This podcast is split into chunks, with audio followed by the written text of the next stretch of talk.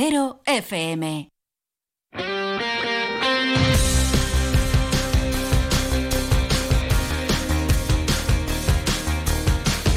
Deportes en Onda Cero Elche, con Monserrate Hernández. ¿Qué tal están? Un saludo, muy buenas tardes. Llegamos a la 1 y 20 en la sintonía de Onda Cero Elche, comarcas de Vinalopó. Comenzamos con Radio Estadio Elche, con toda la información deportiva que nos deja esta jornada de lunes y también todo lo que ha acontecido en este pasado fin de semana, destacando la victoria ayer del Elche por dos goles a cero ante la Morevieta.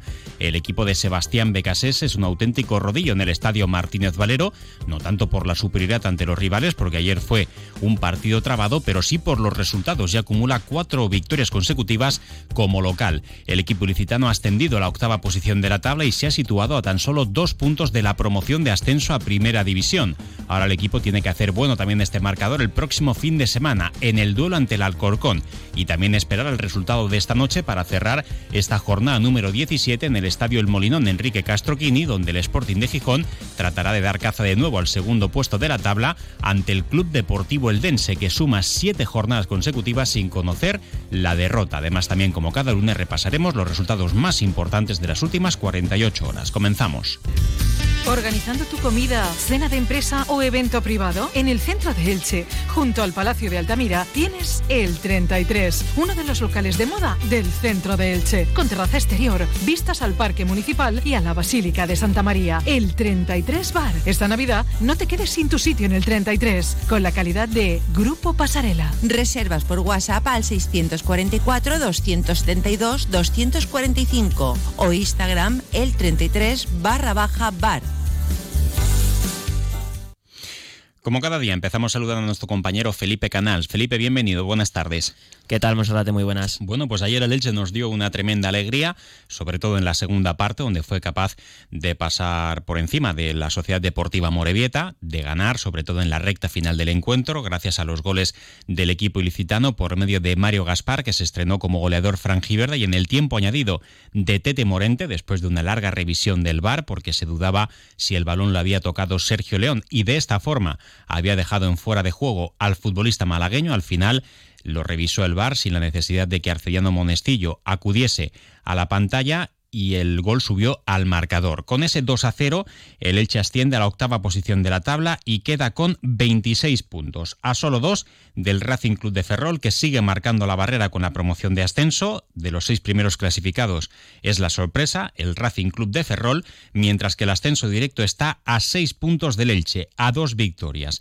El líder, el Club Deportivo Leganés, que solo ha cedido tres empates y tres derrotas por otras 11 victorias, está a 10 puntos de diferencia del Elche. Pero esto todavía es largo, le quedan cuatro jornadas a la primera vuelta para el Elche con un calendario que podríamos decir que sobre el papel podría ser relativamente asequible, pero hay que ir partido a partido, semana a semana, y el Elche pues debe continuar con esa buena dinámica como local y a domicilio mejorar sus resultados. Por abajo, el descenso se ve ya a 10 puntos de diferencia y queda por cerrar esta decimoséptima jornada Liga, el partidazo que se va a vivir esta noche a partir de las 9 de la noche en el Estadio El Molinón Enrique Castroquini entre el Sporting y el Club Deportivo Eldense. Si los de Elda son capaces de ampliar a ocho jornadas sin conocer la derrota con un triunfo más, igualarían al Elche, se colocarían con 26 puntos y seguirían viendo ese sueño de la promoción de ascenso a Primera División a tan solo dos puntos de diferencia. Nosotros desde fuera miramos la clasificación, en este caso la hacemos con ilusión, pero el técnico del Elche Club de Fútbol, Sebastián Becasese, prefiere mantener los pies en el suelo. Ayer después del partido decía que es inevitable mirar la tabla, pero que con el tiempo se ha dado cuenta de que lo único que importa es lo que haga su propio equipo. Lo escuchamos. Al final uno siempre eh, de tanto tiempo estar en esto es inevitable, pero entendí, entendí hace tiempo ya que al final lo más importante es lo que podamos hacer nosotros. Eh, y nosotros tenemos que construir un funcionamiento que nos haga sentir que ese resultado que buscamos lo vamos a encontrar. Eh, y si eso acontece, uno no tiene necesidad de mirarlo. Un poco lo que hablábamos el otro día. Porque al final, gastando tiempo y energía en sacar números, esto y otro, el fútbol es impredecible. O sea, pues si nos gusta jugar, allá se llama el pro, de acá como se llama la quinela, que es cuando uno adivina. Ya, eso, si queremos jugar a eso, está bien, es divertido pero qué probabilidad de acierto. Y pensar o sentir, o qué es. El fútbol es, maravilloso por eso. es maravilloso. Yo me concentro en cada partido y cada rival yo lo vivo como si fuese el último, de verdad. Lo siento así, lo vivo así, eso no lo voy a cambiar y esté donde esté. Mm, y me gusta que mis futbolistas sientan eso. Por eso eh, creo que después del segundo gol hicimos cosas muy lindas, pero hay una jugada que, es inevitable, es, evitable, que termina en un córner, después hay que aprender de esas cosas. Hay que aprender a no, a no relajarse. El fútbol es un centímetro, es, es una acción mínima. Y hay que tener esa capacidad de, todo el tiempo estar ahí en ese estado de alerta, que es muy complicado. Muy complicado estar todo el tiempo en un estado de alerta, de tensión y de concentración. Por eso es, es, el aprendizaje que tenemos que tener. No, no se puede, no se puede eh, hasta el final ni dar por perdido, ni dar por ganado. Hay que competirlo. Es hasta el final, es hasta el final. Y ahí nosotros tenemos algo que hemos ido creciendo y, creo que, como habíamos hablado la semana, si éramos insistentes y constantes, lo íbamos a conseguir, pero iba a costar. Y bueno, así fue, lo felicité también a, su entrenador.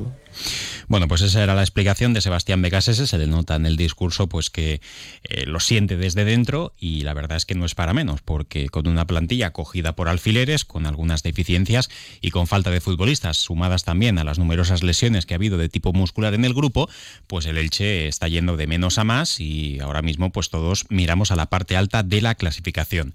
En el partido de ayer por parte del Elche se introdujeron dos novedades en el 11, quedaba fuera Diego González y entraba Pedro Vigas y luego en la segunda línea de ataque, en la línea del centro del campo ofensiva, Nico Castro ocupaba el puesto del lesionado Raúl Guti. Se mantenía como delantero titular Mourat, sobre todo porque ni Borja Garcés ni Sergio León están al 100%. El chaval está haciendo todo lo que puede, toda la capacidad que tiene, pero no es un goleador. Ayer, por ejemplo, tuvo un par de acciones cantadas, una en el 26 con un centro desde la derecha de Josan Fernández, que llegando desde atrás la lanza a las nubes, y luego en la segunda parte justo antes de ser sustituido, también otro centro desde la derecha de Josan Fernández lo cabecea en el área pequeña prácticamente y la lanza al cuerpo del portero. Si hubiese echado a un lado, pues hubiese sido gol y Mourad pues eh, hubiese tenido más protagonismo. Luego fue sustituido al cuarto de hora, entraba Borja Garcés y a partir de ahí llegó el turno de la sustitución, sobre todo con Borja Garcés y Fidel, que le cambiaron un poco la cara al encuentro y en el último,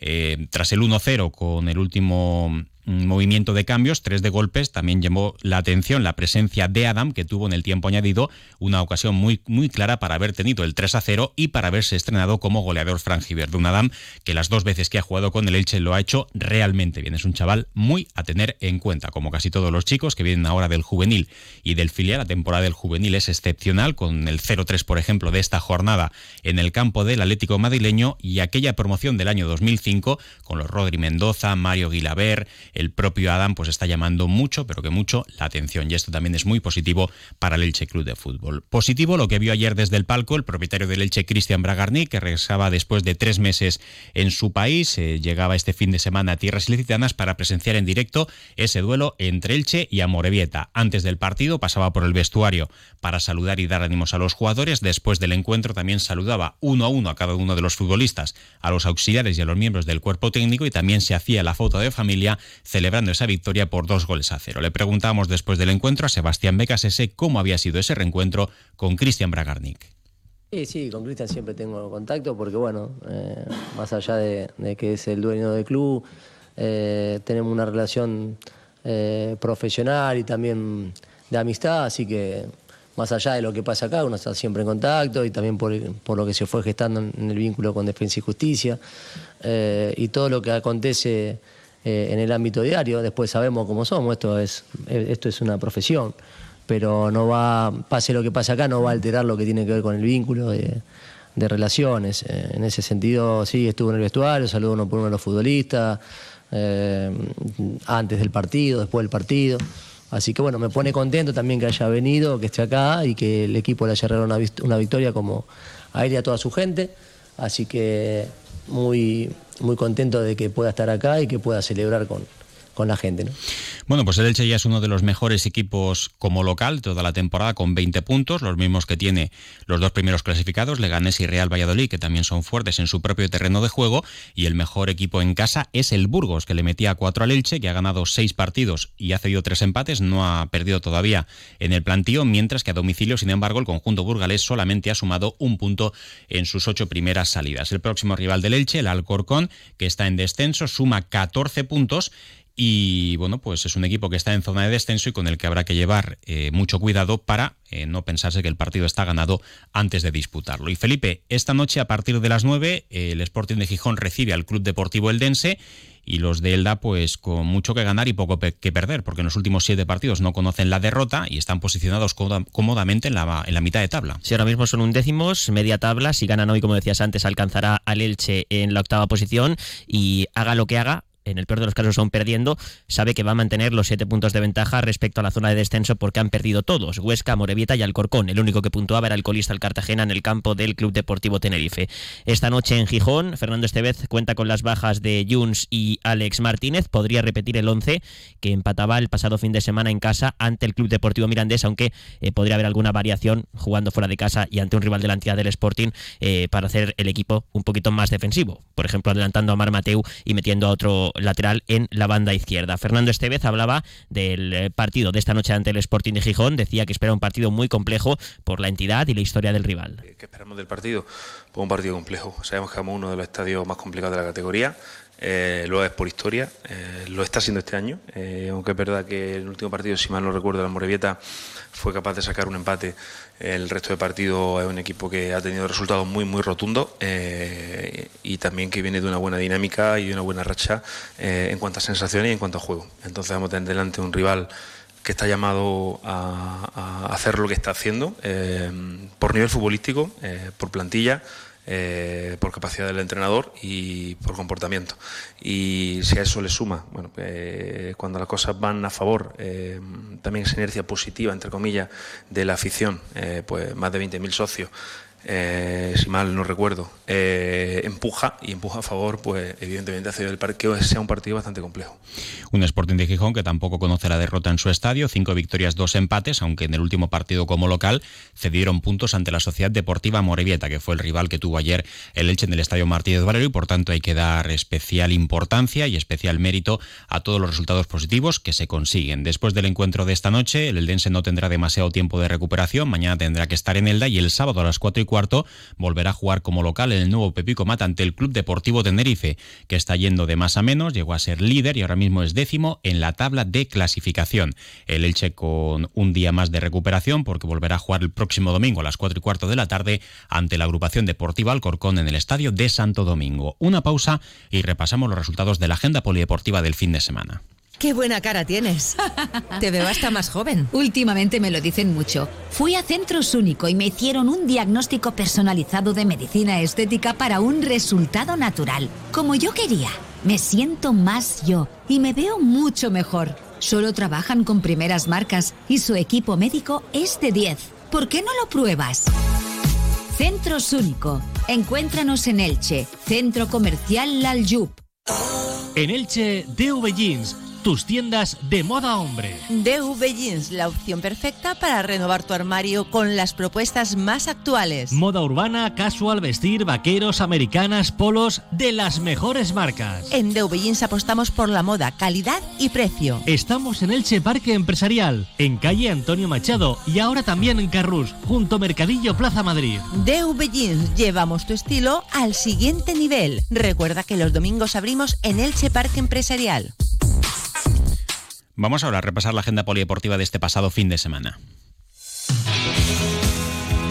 Comenzamos con el fútbol, categoría tercera federación, donde el ilicitano sigue intratable. Nueva victoria del filial franjiverde 0-2 en el campo del Silla y empate del Athletic Club Torrellano de De las Cuevas en el campo del Soneja 1-1.